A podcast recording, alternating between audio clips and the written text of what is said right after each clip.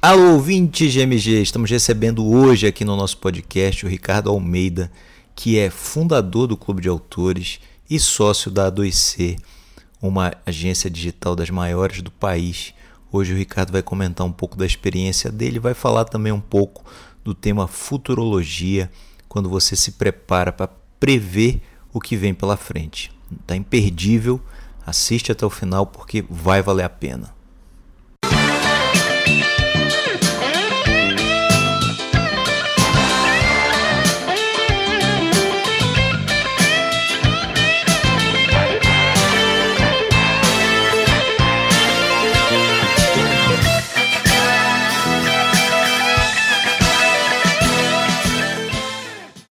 Quando eu comecei a trabalhar, principalmente com a internet, foi depois de, de, de eu já trabalhar com publicidade por algum tempo, é, era um mercado muito incipiente no, no, no, Brasil e mesmo no mundo. A gente está falando aí de década de 90, né? É, então, acabava sendo um, um ambiente que é, propiciava o surgimento do o, o, empreendedorismo como um todo, no sentido de que você tinha muitas demandas não atendidas, muitas oportunidades, é, é mesmo que fossem oportunidades ainda talvez mais conceituais do que claras, porque também não tinha um mercado muito grande, mas tinha, óbvio, uma promessa de futuro que que era muito clara né, para todo mundo. Ainda assim, é, eu era ainda muito novo, tinha muita coisa para aprender e eu acabei entrando no mercado de agência online uh, e passando por diversas áreas. Minha, na minha cabeça, eu, eu, eu, nunca tinha muito claro, olha, eu quero ser um empreendedor dessa ou daquela área. É, eu só queria me aprofundar nesse tema, que era um tema uh, pelo qual eu era, de fato, apaixonado uh, e queria me especializar nele cada vez mais. Com o tempo, algumas oportunidades acabaram ficando um pouco mais claras e o empreendedorismo como um todo, eu diria que ele acontece para a gente quase que de surpresa. Tem um determinado momento que é o caminho que você está trilhando na sua carreira, ele é tão, é, é, tão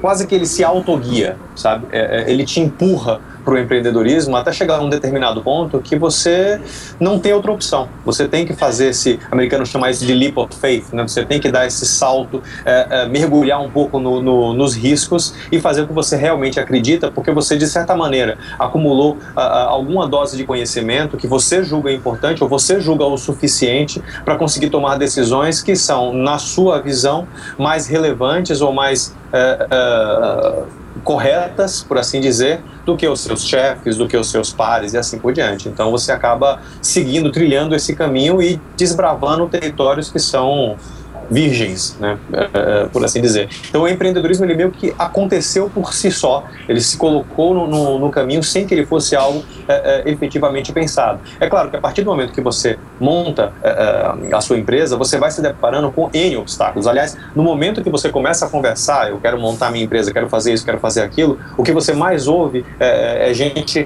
criticando ou colocando um volume tão grande de obstáculos que parece que você vai ser fadado ao fracasso. Então, o que eu quero dizer com isso? Ah, você tem que ter cuidado com, com, com o governo dessa maneira, tem impostos de tal maneira, tem esses riscos, ah, você vai ficar um tempo sem receber salário, e se você não conseguisse isso, e se você não conseguir pagar as contas, e, bom, é, é, motivos é, racionais para que uma empreitada não dê certo existem muito mais e em muito maior número do que motivos para que ela dê certo. É, é, por isso que tem essa questão do leap of faith, né, desse, desse salto de fé, é, é, que no final das contas é o passo mais fundamental para você montar uma empresa. É, porque chega um determinado ponto que você tem que, de fato, começar a ignorar todas essas vozes é, que ficam em torno do teu ouvido, ditas pelas pessoas que você confia mais ou menos, por todo mundo em geral, né, e seguir adiante o teu caminho.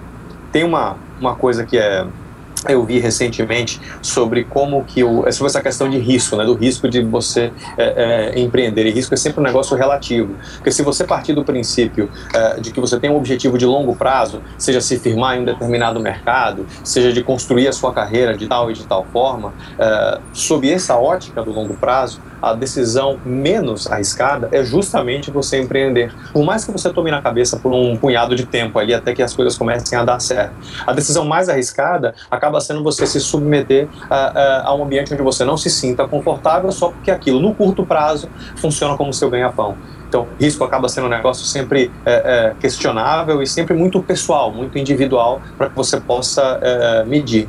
Então, assim, em um determinado ponto, eu acabei dando esse salto uh, de, de, de, fé mesmo, acabou sendo uma empresa de conhecimento, de curso, uh, uh, relacionado à internet, que aí migrou para consultoria em planejamento de internet, me trouxe hoje como sócio de uma agência online. E por conta desse, dessa experiência também em agência online, fez montar também o, o, o, o Clube de Autores, uh, que no, bom, enfim, no, no, no ano de 2014 uh, eh, rendeu o prêmio de, de empreendedor do ano no mercado editorial lá na, na Feira do Livro de Londres, né, que é uma, enfim, é uma empresa de autopublicação. Então você vê que no final das contas vai desde uma agência online, que é a 2C, uh, eh, até o Clube de Autores, quer dizer, são, são duas empresas que, muito embora elas bebam da mesma fonte de conhecimento e de internet, são mercados absolutamente diferentes. Um a gente trabalha com escritor, outro a gente trabalha com, com com, a gestão de contas online. Né?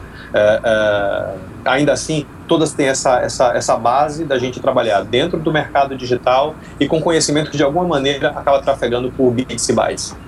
Legal, Ricardo. E aí, pelo que, pelo que você fala, a sua trajetória tem alguns marcos, né? É, eu lembro do lançamento da metodologia, que inclusive Sim. ainda é hoje utilizada pela 2C, o lançamento do livro, o lançamento do primeiro MBA de marketing digital, é, eu queria que você falasse um pouco desses marcos e tirasse deles é, aquilo que ficou mais marcante, que foi mais importante na trajetória. Eu diria que foi o livro, porque ele acabou sendo a origem de, de, de tudo. É, em um determinado ponto, é, é eu trabalhava numa, numa, numa outra agência é, é, e um cliente demandou uma, um, um planejamento específico para um, uma área de internet é, bancária que ele estava, enfim, que é de onde ele era. e ele não, naquela época era muito raro aparecer alguém contratando planejamento, as pessoas já contratavam diretamente o desenvolvimento e o planejamento era, enfim, a parte de uma proposta, de um devaneio qualquer de quem estivesse montando um documento.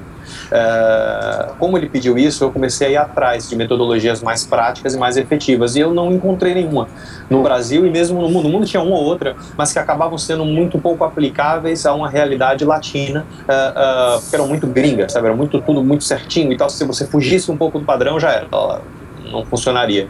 Bom, na falta de alguma coisa, eu acabei montando uma. Ao montar uma, a gente aplicou, deu certo, funcionou super bem para esse cliente, comecei a aplicar para outros clientes. É, é, de certa maneira, já acabou sendo uma semente do empreendedorismo como um todo.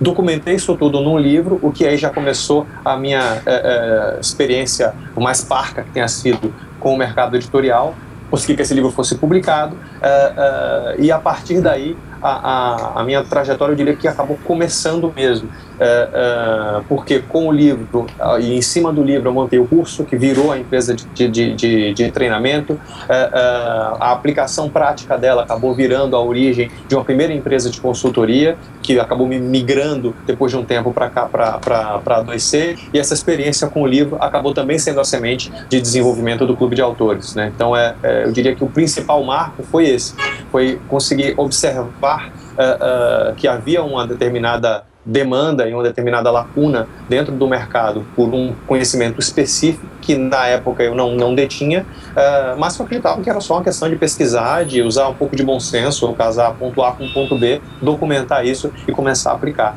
Então é, é o meu ponto de partida foi o Mirando Resultados, foi o livro, né?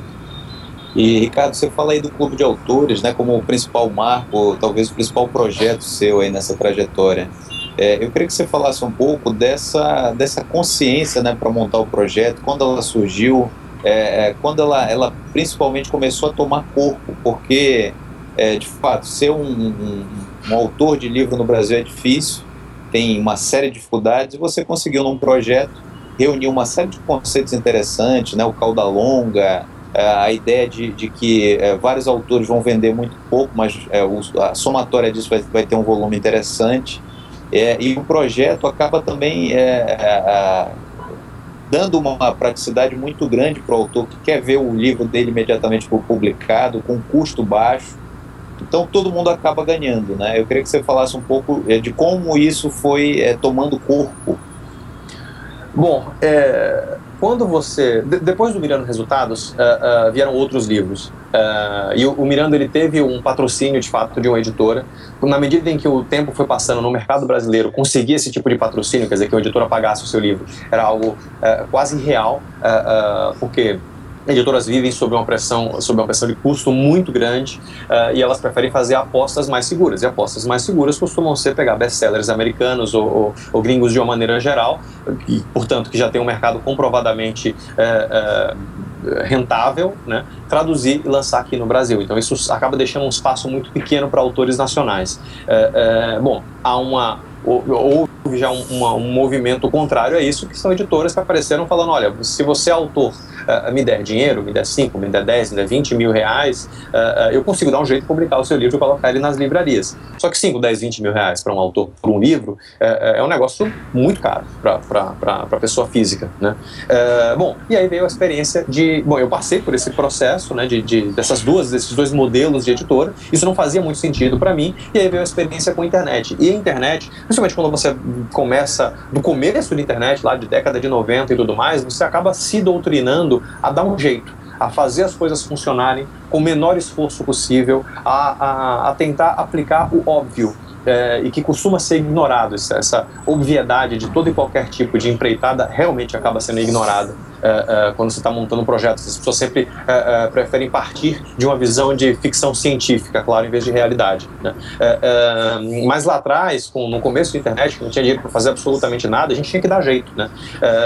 então, o, o, Clube de Autores nasceu justamente dessa união do útil com o óbvio, que era o quê? Poxa, se a internet, se a tecnologia já está tão evoluída, como é possível a gente não conseguir criar um processo de publicação de livro online, quer dizer, onde o autor possa configurar a capa dele, subir o arquivo dele, fazer tudo o que ele pudesse e precisasse fazer de graça, uh, desde que ele obviamente cuidasse de todo o material dele, se, responsabiliza, uh, se responsabilizasse por tudo. Né? Então ele vai lá, deixa isso gratuitamente disponível no site, quem quiser comprar compra, se for como e-book lindo, mais fácil de fazer essa entrega entre aspas, se for como impresso é uma questão de organizar com a cadeia de gráfica uma impressão efetivamente sob demanda, quer dizer, um a um. bom, tirar essa ideia do papel, principalmente do ponto de vista gráfico, não foi nada simples, foi difícil, é uma mecânica, é uma engenharia financeira foi. extremamente delicada, mas é viável. Né? Uh, uh, e aí, depois de um uhum. tempo, a gente acabou conseguindo uh, casar esse modelo todo e fazer o clube de autores funcionar ali de uma maneira bem, bem redonda. Então ele nasceu em 2009, tá, hoje a gente está aqui em 2015. Uh, eh, a gente já tem no Clube de Autores algo como 10% de todos os livros que são anualmente publicados no Brasil. A gente tem, uh, uh, essa altura deve estar com 42, 43 mil livros agora em, em fevereiro de, de, de 2015. Ótimo. E Ricardo, é, é, o que, que vocês pretendem ainda com o clube? Quais são os próximos passos dessa, desse trabalho? É, o que, como é que está sendo a, a a receptividade dos autores, né? Isso tende a aumentar, esses 10% tende a aumentar. Como é que as editoras estão recebendo isso? Porque imagino que para elas também é, seja é, de alguma forma um concorrente. E você até é, citou um tempo atrás e uma editora que estava copiando o modelo, né? Que estava até contratando vocês para ter o mesmo, a mesma plataforma disponível no site deles. É, a, a, plataforma a gente até licencia. É, é, hoje é um licenciamento quase que gratuito. A gente só avalia a demanda. Se alguém tiver uma especialidade em um determinado tema, a gente entrega a plataforma e opera no modelo de, de, de revenue share. É, é mas eu vou começar a, a, responder meio que de trás para frente. É, quando a gente começou o clube de autores, eu me lembro de uma palestra que eu dei na Bienal de São Paulo Uh, eu não lembro se foi em 2009 ou 2010, um desses anos aí que teve uh, uh, Bienal. e eu fui convidado para dar uma palestra sobre publicação sob demanda. E para minha surpresa, na hora que eu fui dar a palestra, a pessoa que me levou até o palco e que me apresentou, me apresentou como uma das pessoas que estava tentando destruir o mercado editorial brasileiro. É. É, o que não foi exatamente uma uma boa vinda, umas boas-vindas assim muito calorosas. Né? É, é, então, assim, no começo, isso é muito engraçado como funciona, né? No começo, quando você coloca uma ideia é, é potencialmente disruptiva, o primeiro é, encontro que você tem, o primeiro retorno que você tem de pessoas, de players que já são habituados a esse determinado mercado, é de ódio. É, isso realmente aconteceu. Eu fui xingado, é, eu cheguei até em, em, um grupo de discussão que a gente mantinha no, no, no, clube, eu cheguei até a receber ameaça de morte, por incrível que pareça. É, é, o que foi cômico, né? Deu um pouco de medo, mas foi cômico. É, é, então, mas com o tempo isso vai passando. Com o tempo, as pessoas que estão habituadas a trabalhar no mercado e você está seguindo seu fluxo, né, está seguindo o seu caminho, você não está morrendo, é, elas veem que de alguma maneira ou elas se adaptam a uma realidade nova ou elas vão ficar para trás.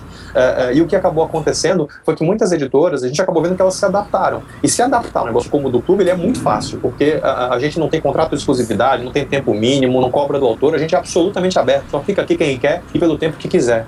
É, é, então, o que, que aconteceu? Muitas editoras começaram a entrar no site, ordenar os livros pelos, pelos mais vendidos, isso é aberto, todo mundo pode fazer isso, todo usuário pode fazer isso. Aí começar a ver, olha, esse aqui está entre os mais vendidos uh, e é um tema que tem a ver com o meu casting, então eu vou entrar em contato com esse autor, que ele também pode fazer pelo próprio site, uh, uh, e fazer uma proposta para ele. Então, muitos autores que começaram no clube acabaram saindo do clube indo para editoras tradicionais. E a, mecânica de um negócio em internet uh, e de cauda longa, uh, ela é tão incrível que esses autores que acabam saindo do clube acabam virando o nosso principal garoto propaganda. Uh, porque eles vão lá, eles conseguem um acordo com alguma editora grande, começam a vender muito. A gente teve autor que já figurou na lista dos 10 mais da Europa em língua portuguesa, que começou aqui. É, é, e em toda palestra que eles vão, eles sempre falam que eles começaram é, é aqui no, no, no, clube de autores. Então isso acaba funcionando super bem para a gente. Né? É, é, então mudou um pouco a relação das, das, das, das editoras com a gente. É, é, com relação à própria evolução e para onde a gente vai, eu diria que o negócio como clube, mas não só, diria que qualquer negócio hoje que queira se manter vivo, ele precisa dar um jeito de beber da inovação que parte sempre da própria comunidade, de público, é, de público direto, né, de cliente, é, é, de parceiros, de concorrentes, de absolutamente todo mundo. E o clube não é muito diferente disso, não. a gente recebe feedback dos nossos autores o tempo todo, é, é, sugestão do que deve ser feito, é, de melhorias que eles demandam na plataforma e assim por diante. Semanalmente a gente tem uma reunião, às vezes varia semanalmente ou quinzenalmente, a gente tem uma reunião interna, ver quais são as ideias novas que surgiram, quais são mais aplicáveis, porque algumas realmente não tem muito como a gente tirar do papel, quais são as mais aplicáveis e que solução a gente pode dar para isso. É, e a partir daí, a partir dessa demanda da própria comunidade, é que a gente vai planejando os próximos passos do clube. Então, é, é, ele é uma, uma, uma empresa absolutamente viva sobre esse aspecto. Se você pegar o Clube de Autores em 2009 versus o Clube de Autores, é, é, são empresas quase totalmente diferentes.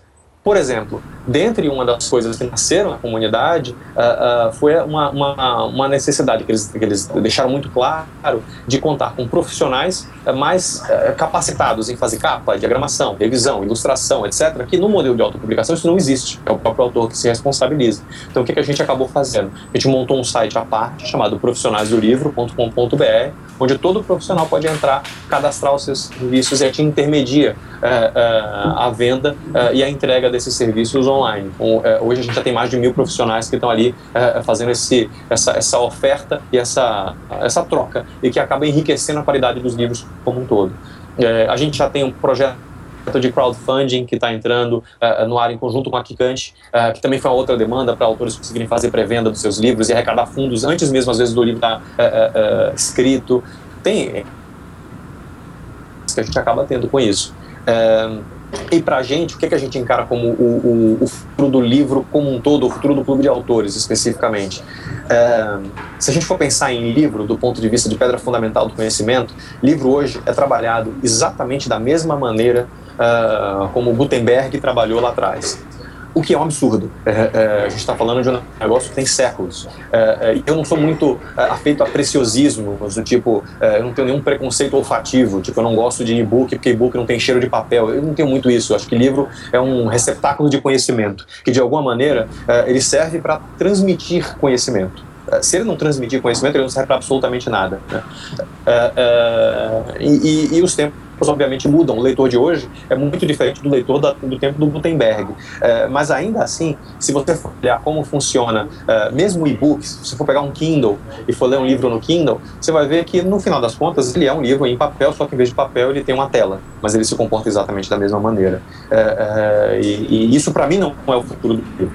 Então, o futuro do livro é o que? É um negócio muito tão multitasking uh, uh, quanto é a, a, a, o público de hoje, principalmente as novas gerações, é, algo muito mais interativo do que o que é, é, é, o livro mais tradicional. Então é um ambiente onde você possa fazer duas coisas. Primeiro, você está se aprofundando num determinado tema, é, é, você poder é, ver no, no, processo de se ler uma história, você poder contar com funções mais interativas, vídeos embedados, o que for. Né? E, e, que no mercado de livros infantis isso já tem uh, sido posto em prática com muito mais efetividade do que no mercado de livros para adultos. E que permita também que você possa contar com talvez a principal vantagem do ambiente online, uh, uh, que é esse, essa possibilidade de se fazer conexões. Então, tem um exemplo que eu costumo dar, assim, vamos supor que você uh, tenha lido uh, uh, uma peça do Shakespeare, vamos supor que você tenha lido Hamlet. Pode ser que a partir daí você queira ver um, uma, uma encenação de Hamlet que no YouTube ou no Vimeo. Pô, lindo, pode ver a partir dali. Pode ser que a partir dali você se interesse por cenografia uh, ou por outras peças do Hamlet ou por outros dramaturgos uh, da mesma época do Hamlet, do, do Shakespeare. Uh, então, quer dizer, um tema ele vai levando a outro e vai permitir que você você acabe entrando no modelo de se aprofundar em conhecimento quase que numa espiral. Né? e a gente acaba se aprofundando, não necessariamente entrando num tema e mergulhando nesse único tema fundo, mas às vezes achando temas afins, temas correlatos, que acabem atraindo um pouco mais de atenção e um pouco mais de interesse. É, é, então, o futuro do livro como um todo eu enxergo mais dessa maneira, assim, mais, mais tridimensional, mais interativa, né? uh, que é basicamente uma evolução do próprio processo de você contar uma história que, no final das contas, é o que todos fazemos. Ricardo, você é, comentou um pouco é, sobre planejamento, sobre estratégia, que eu sei que é o, é o seu é, principal background, né? Mas antes de entrar nesse, nesse, nesse ponto, eu queria que você falasse um pouco na, na questão do Clube do Livro, de um assunto que você tocou e que todo mundo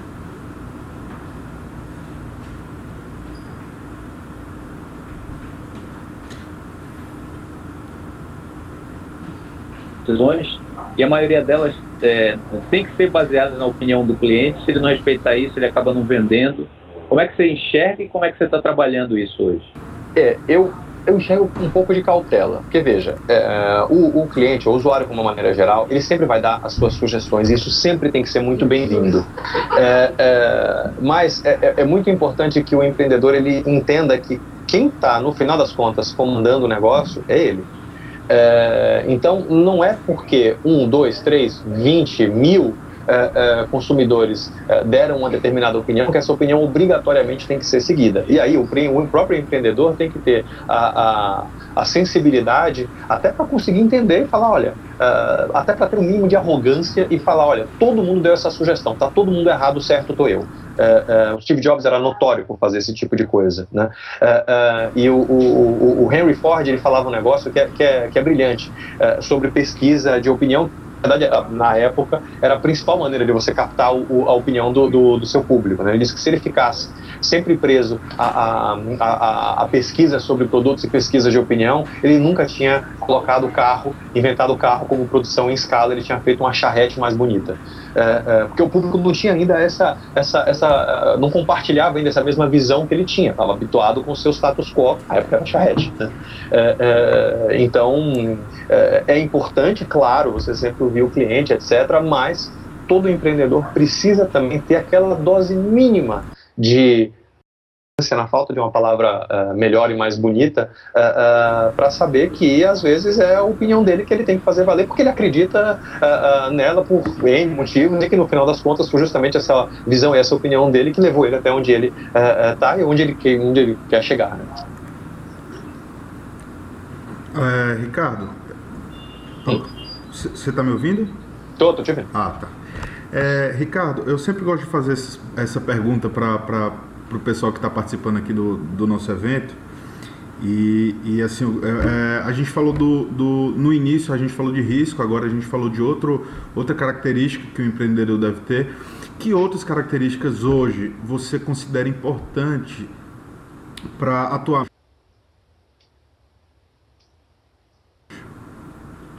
Calma, muita calma, porque problemas vão aparecer, é, crises vão vir do nada, é, é, vão atacar o negócio da maior, das maiores maneiras possíveis, e às vezes esses problemas, quando eles surgem de sopetão, eles acabam quase que exigindo uma reação estomacal de quem de quem está à frente do negócio e a, a, facilidade de se ligar o botão de pânico é uma facilidade muito, enfim, é grande. Mas é o pior que se pode fazer. É, eu diria que o principal exercício é justamente ter calma na hora de tomar absolutamente todas as, as, toda e qualquer decisão e olhar tudo com o máximo possível de frieza. E isso é muito mais fácil de falar do que de fazer. É, e foi algo que eu pessoalmente aprendi a, a, a, a duras penas. Né? É, mas é, eu diria que talvez seja o principal ingrediente de todos. Você tem uma ideia, você quer chegar nessa ideia e você vai encontrar uma série de obstáculos pela frente que você nem sabe que são obstáculos, você sabe coisas que você não sabe nem que vão acontecer, é, mas que vão acontecer e vão colocar à prova tudo. Né? É, e aí aquela questão de se deixar guiar sempre pela mente e nessas situações mais difíceis e nunca pelo coração. É bom deixar de se guiar pelo coração nos momentos mais fáceis, nos momentos mais de, de, de, de inspiração mesmo de criação de um negócio. Esse casamento, no entanto, é um casamento difícil de se fazer. Ricardo, falando agora um pouco da estratégia, né? É, em tempo de fórmula de lançamento, onde o embalde market está em, em, alta, o que, que mudou no planejamento estratégico digital? Para onde nós estamos indo, né? Que tipo de cuidados o empreendedor que vai atuar no digital precisa tomar ou precisa é, pensar na hora de contratar uma agência? Bom, tem uma, um, um, pensador é, é, que na década de 70 ele cunhou um termo chamado economia da atenção, um cara chamado Herbert Simon. É, é, e o que, que, ele dizia? Veja, a gente está falando de década de 70 isso.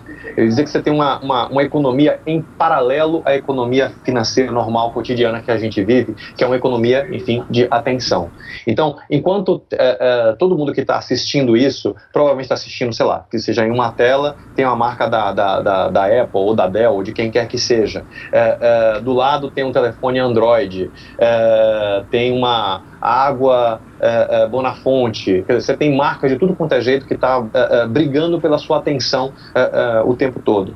então, a, a, a, o que a economia da atenção prega é que você tem um determinado conjunto de públicos que a todo tempo está sendo confrontado com as mais diversas marcas dos mais diversos segmentos simultaneamente. Então, o que, que isso significa? Que a Apple não concorre necessariamente com a Dell ou se for falar de sistema operacional com Android do Google, etc. Ela concorre com a água Bonafonte, ela concorre com é, o post-it da 3M, ela concorre com a marca que estiver na frente do usuário, porque o usuário tem uma capacidade, obviamente, limitada de prestar atenção, de, de, de focar a atenção dele ele vai focar a atenção uh, no que chamar mais atenção. Uh, uh, então, isso acaba sendo a moeda de troca. E esse chamar a atenção acaba sendo, aí sim, o, o, um dos talvez principais alvos de um planejamento, que isso inclui um esforço de mídia, inclui um esforço de embalagem mesmo, inclui um produto bem acabado, uma experiência bem entregue, é, é, mais antenada com o público e assim por diante. Então, um bom planejamento hoje, ele tem que trabalhar essa economia da atenção de uma maneira muito forte e muito importante. Né? É, é, isso, hoje em dia, inclui, a gente tem em mente que a gente tem um público gigantesco que está na internet, é, a gente tem um público de mais de 100 milhões de, de, de, de, usuários de internet aqui. A internet ela é um meio de comunicação segmentada, mas com um potencial de ser um meio de comunicação de massa, no sentido de que você tem mais de metade do país acessando, né? É, é, mas ao mesmo tempo você consegue chegar e saber exatamente com quem você precisa falar, quando você precisa falar, como você precisa falar. Então casar isso e montar um modelo de comunicação que seja personalizado, mas que tenha um alcance um pouco mais massificado, quer dizer, aquele negócio de falar de um, com um em um em escala. Né? É, é, isso acaba sendo ali uma parte do segredo. Então, no final das contas, é tanta coisa. A gente tem um público muito grande, a gente tem também uma oferta é, e uma competição, portanto, é, é, muito grande. E o planejamento estratégico ele vai justamente numa maneira de você conseguir diferenciar o seu discurso a história que o teu produto, que o teu serviço, que a tua empresa está contando uh, uh, para o máximo possível de público comprador uh, que você possa ter. Isso vai incluir um planejamento de mídia assertivo, vai incluir otimização de verba, vai incluir um posicionamento de marca que faça sentido, trabalhando conceitos de emotional branding aí muito fortes, para que você consiga tocar o coração desse usuário muito mais do que qualquer coisa. então, eu digo que são tantos elementos que estão envolvidos num planejamento estratégico hoje, já algo tão mais sofisticado do que era 10, 15, 20, 30 anos atrás, uh, uh, que acima de qualquer coisa, ele é ciência. Uh, e para ter ciência, você tem que ter alguns daqueles elementos que eu comentei lá atrás. Você tem que ter muita calma, você tem que pesquisar muito, você tem que ter um pouco de arrogância para saber onde que você pode ser diferente ser diferente do que todo mundo está fazendo e assim por diante. Então, o planejamento estratégico ele é um, um subset, digamos assim, do empreendedorismo como um todo. Né? Então, ele bebe aí das mesmas características, só que ele tem que ser aplicado com calma, com cautela e com método, porque senão vai ficar todo mundo fazendo um turbilhão de ideia que vai acabar não levando a lugar nenhum. Cara, quando você fala em é, diversas possibilidades, né, ampliar os canais, você está falando da, da, do funil de venda, da, da, abertura do funil, quanto mais rede social, onde mais eu estiver presente, melhor. Ou eu preciso, antes de, de decidir uma rede social que eu vou atuar, é, perguntar onde o meu cliente está. Seria mais ou menos isso? Olha, eu não diria que é quanto mais rede social você tiver, melhor. É, é, quanto mais redes sociais você estiver bem, melhor. Uh, todos temos recursos limitados, então é, é, difícil a gente estar em todas as redes sociais, tem milhares de redes sociais. Uh, uh, e eu não diria também que você precisa de uma super pesquisa, super aprofundada para saber onde o seu cliente está.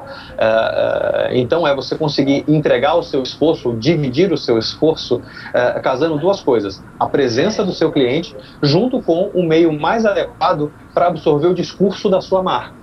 Então, por exemplo, o Instagram tem um volume é, é, gigante de, de, de, de, consumidores, mas se você não tiver um tipo de discurso que possa ser traduzido em algo mais imagético mesmo, vai fazer muito pouco sentido. Ou vamos pegar um, um exemplo até mais fácil, que é o Twitter. É, é o Twitter tem muita gente ainda. Por mais que se fale, o Twitter vai morrer, o Twitter está longe disso acontecer. Tem um volume de, de, de, usuário muito grande. Mas se você for colocar um ou dois tweets por dia falando sobre a vida, uh, isso não vai adiantar nada. É uma ferramenta muito mais de broadcasting de conteúdo. Se você não tiver o conteúdo uh, adequado a esse meio, não vale a pena você entrar. Então, é, é, é, é, no final das contas, acaba sendo uma escolha do seu mix de, de, de, comunicação. É quase como uma escolha de mídia. A diferença é que em rede social, a, a, tua moeda de troca não vai ser financeira, vai ser o seu esforço de tempo. Né? Quanto que você vai destinar é, é, de tempo e de criatividade e assim por diante para um Twitter, para um Facebook, para um Instagram, para um Pinterest, para qualquer que seja a rede, em relação às outras, em relação ao tempo que você tem, para fazer outras coisas como todo. Né?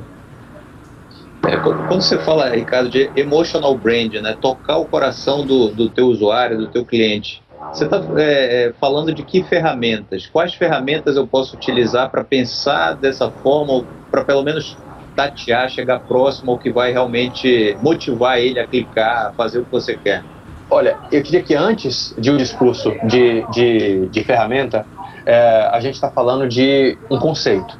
Então, um conceito, quando ele é claro, quando ele é forte, quando ele é impactante, ele tem um potencial de atingir o coração do usuário. É, é, e, novamente, a Apple é um exemplo perfeito disso. Você tem gente que passa dias em fila para pegar uma, um lançamento novo de um iPhone, uh, e ele não passa dias, porque o iPhone que ele vai pegar vai ser melhor do que o outro, uh, uh, do que o cara vai pegar uma semana depois. é o produto ele é rigorosamente o mesmo, mas ele fica ali porque ele tem orgulho de ser o primeiro consumidor daquele produto. E orgulho é um negócio muito vinculado ao coração da pessoa. Ele, ele, você faz ele se sentir de uma determinada maneira. então, orgulho acaba sendo o, o mais importante para se trabalhar. Agora, é claro, há veículos, há maneiras da gente conseguir fortalecer esse sentimento de orgulho. Eu te diria que hoje, é, é, talvez a maneira mais. É, o é, meio mais impactante seja vídeo. Em vídeo você consegue entregar uma mensagem que você casa, uma trilha sonora interessante, um, um discurso é, é, é, relevante, imagens fortes, quer dizer, você consegue casar uma série de elementos de comunicação e afunilar isso em uma mensagem única que seja mirada, seja focada muito mais no coração do usuário é, do que na cabeça dele. Então, a partir que você consiga é, dominar esse, esse, esse, coração desse usuário, tudo vai ficar um pouco mais fácil, porque você acaba, você deixa de ser parte de uma decisão de compra e você passa a ser parte de uma ideologia. Ideologia é um negócio absolutamente poderoso uh, uh, nos tempos que a gente vive hoje. É o sonho de qualquer marca. Eu não estou dizendo que é, ah, então vamos focar toda a nossa estratégia no YouTube, fazer meia dúzia de vídeo e pronto, acabou, vamos dominar o mundo. Não é isso. Não, não é nem de longe uma estratégia fácil. É, é, é, mas é um, um, um caminho muito mais efetivo, desde que, como qualquer caminho, ele seja bem percorrido. Bom, você falou é, um pouco da estratégia. Agora, é, com relação aos autores, que tipo de empresários ou que tipo de é, autores eu posso estar conectado, estar ligado para extrair o melhor do que está acontecendo agora, estar tá atualizado em relação a, a esses conceitos? Olha, é, eu vou te responder de uma outra forma. E, e, não vou falar especificamente de autores pessoa física, porque você tem uma série deles. Você tem um, um, um Seth Godin, é um cara é, é, é, brilhante do ponto de vista de marketing, é um dos caras que eu mais gosto de ler, para ficar nesse exemplo. Mas eu te diria o seguinte: a gente tem que começar a encarar a própria presença de marca como um modelo de se contar histórias. Histórias não são necessariamente contadas por, contadas por autores especialistas uh, em um determinado assunto, seja ele um assunto seja estratégia em marketing. Uh, uh, histórias, quando são bem contadas, elas acabam sendo quase com uma aula à parte. Então, se você olhar a, a, a, a, linha de propaganda toda que a Johnson Baby tem agora, por exemplo, aquilo ali é uma aula de emotional branding a, forma com que eles conseguem trabalhar é, é, a criança, os enredos que eles criam e assim por diante. Aquilo toca no coração de mãe é, e, e, de pai de criança nova. então, se focar muito mais nesse tipo de storytelling, eu diria que é muito mais relevante do que qualquer coisa. Isso do ponto de vista de marketing já claro mas eu te diria que a principal fonte, que eu pelo menos, a principal fonte que eu tenho para mim é, de, de, de, estratégia não é nenhum autor moderno, é livro de história. É livro de história, principalmente de história militar, de história da, da, da, das tentativas de invasão dos persas é, é, na, na, na, Grécia, história da, da, batalha de, da guerra de Maratona. É, é, a história do Gengis Khan e como é que ele conseguiu, com meia dúzia de nômade é, em cima de cavalo, ser o dono de um possivelmente maior império que teve no mundo. Tudo isso é estratégia. Tudo isso é guerra de comunicação que ele conseguiu aplicar aqui, aplicar ali, é, é, ter cuidado de fazer, de usar uma determinada ferramenta que ele tinha é, de vantagem em relação aos seus é, concorrentes, digamos assim. Então, tudo isso é estratégia pura, em sua essência, e aplicada no momento de maior tipo de desespero, porque é o momento de vida ou morte.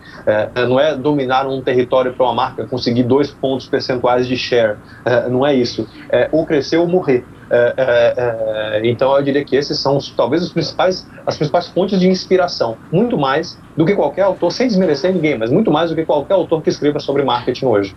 Você tem história, você tem história aí falando de passado do que aconteceu e você tem as histórias que estão sendo contadas pelas marcas uh, uh, que estão dominando o mercado e nos mais diversos mercados. Então, poxa, uma melhor fonte do que essas possíveis. E falando sobre isso, Ricardo, você tem algum livro para citar ou vídeo você costuma assistir, costuma pesquisar para estar tá, é, buscando essas referências? Eu vou, sinceramente, eu vou muito mais por tema. É, então, aquilo que eu comentei antes de você fazer uma leitura ali é, é, em, em, espiral é, é, é, o que eu acabo muito fazendo. É, então, eu, eu, pego um determinado tema sobre que seja o, o, o as, as, as cruzadas tem nada a ver com marketing em tese, né? porque de certa maneira foi uma, eh, toda uma tentativa uh, uh, do Ocidente medieval em levar uma, uma forma de vida para o resto do mundo, né? para o Oriente, enfim, para Jerusalém especificamente, para os arredores, né? e uma guerra ideológica também com o Islã. então é, é, eu acabo me pegando muito mais nesses temas. Então, eu vou lendo sobre a primeira cruzada, sobre a segunda cruzada, aí depois você vai para o Ricardo Coração de Leão, uh, uh, aí vai depois para o Império Otomano. Eu acabo saindo de um para o outro uh, e, e, enfim, mas sem ter especificamente um livro de cabeceira. Eu, eu, de fato, eu não tenho um livro de cabeceira, apesar de ler em média dois, três livros por mês. Eu acabo sendo muito mais vinculado a um tema e a uma, enfim, a uma, a uma linha qualquer que me explique um pouco do que eu acho importante, do que eu julgo importante pra, de, de conhecimento para aplicar uma determinada empreitada, qualquer que seja ela. Legal, Ricardo. Agora eu queria voltar para o Ricardo empresário, né? E é, citar, Ricardo, aqueles aprendizados que você teve na sua trajetória que você, se voltasse, faria diferente, ou que se você fosse mentorar uma pessoa, que você fosse falar para um empresário que está começando, é, que aspectos você é, daria maior importância, daria maior atenção? É, eu acho que todos nós, se formos honestos uh, uh, com, com, conosco, a gente sempre tem uma coisa que a gente faria diferente. É impossível dizer, olha, faria tudo exatamente da mesma maneira. Porque isso é a mesma coisa dizer, dizer que você não, não se tem nenhum tipo de arrependimento. Uh, então, sim, com certeza eu, eu, eu faria algumas coisas diferentes. Uh, eu não sei se eu conseguiria fazer, porque muito uh, do que me, me, me, dá hoje essa visão é justamente o, toda a trajetória pela qual uh, eu percorri, todos os tropeços que eu dei. e que, enfim, na época eu não, não tinha essa noção de que seriam tropeços. Mas eu te diria que talvez o mais importante de tudo é eu teria mais calma em muitas das decisões que eu acabei tomando. que, enfim, já me levaram para a mesa de cirurgia de tanto nervosismo. Uh, uh, que eu tive em momentos chave da vida. Uh, mas as decisões mais acertadas que eu tive foram nos momentos onde eu parei, respirei, Uh, olhei para o cenário como um todo, onde estavam concorrentes, onde estavam possibilidades, onde estavam os riscos e tudo mais, e tomei decisões calculadas. Decisões calculadas não é aquela coisa, uh, não é cálculo, não é um, é um cálculo aritmético com 100% de certeza de que 2 mais 2 vai dar 4. Isso não existe em empreendedorismo. Mas você tem uma probabilidade maior uh, de, de se fazer algum acerto. Uh, então, eu, eu, diria que é isso, é ter um pouco mais de calma nas decisões. Para um empreendedor, eu acho que esse é talvez o maior dos, dos, dos assets que se possa trabalhar desde que não se confunda, isso também é muito importante, desde que não se confunda calma com medo.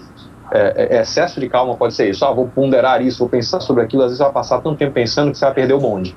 Então há aquele momento ali, não, não é um mundo fácil, né? não, não é nada fácil, é, é, mas você tem aquele momento em que você tem que tomar uma decisão. Não é que você tem que demorar o resto da sua vida para decidir.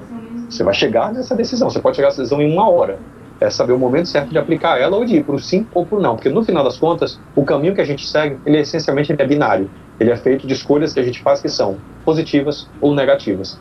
Mais ou menos não existe. O curso que eu fiz contigo, é, acho que em 2000 e... Melhor não fazer a conta, né? Mas... É, você fala muito de paixão, né? Muito de, de desse, dessa fazer o que gosta e tal. Isso é muito claro em você. Você é, é, acredita que o, o, o, sucesso de um negócio também está ligado a isso? Que existe uma corrente que fala, é, trabalhe com aquilo que você ganha dinheiro, sabe ganhar dinheiro. Mas se esse emocional também não tiver muito forte, né, você acaba desistindo porque são muita dificuldade. Eu queria que você falasse só um pouco disso. No final das contas, é, é, se a gente for numa linha de é, vamos focar toda a nossa vida e trabalhar exclusivamente para ganhar dinheiro, é, isso não vai funcionar, porque a nossa vida é um pouco mais do que isso. É, há mais coisas envolvidas do que ganhar dinheiro. É, essa é uma. Não estou dizendo que é ruim, é óbvio que não é, mas é um dos elementos importantes para a nossa vida. Então, eu te diria que, assim, se você não trabalhar com o que você ame, eu acho que dificilmente vai conseguir, você vai conseguir fazer aquilo dar certo. É, ou se der certo financeiramente, é, é nos, nos, outros aspectos da tua vida, um, não vai te levar a, a, a, um tipo de felicidade que é o que todos buscamos no final das contas, né? É, então, eu acho que paixão é o ingrediente de todos o mais fundamental que existe para você empreender em qualquer aspecto da vida. Se você não tiver em uma coisa, estiver fazendo alguma coisa que estiver te deixando infeliz, seja numa empresa, etc., vai embora o mais rápido possível. Poxa, show de bola. Ricardo, ó, quero te agradecer pelo seu tempo e pela sua disponibilidade.